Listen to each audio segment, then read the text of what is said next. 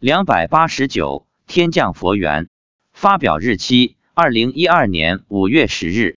四月二日早上去登山的路上，妻子告诉我说，昨天夜里她做了一个梦，梦见我们俩去登山时，山上先是出现一个佛祖，佛祖放大光明，过了一会儿，又出来一个观世音菩萨，接着又出来大势至菩萨，接着又依次出现文殊菩萨、普贤菩萨、弥勒菩萨、地藏菩萨等，最后出现了很多很多的佛菩萨。都在放着大光明，而且佛菩萨放的光比平时看到的光更好看，金光灿烂，一闪一闪。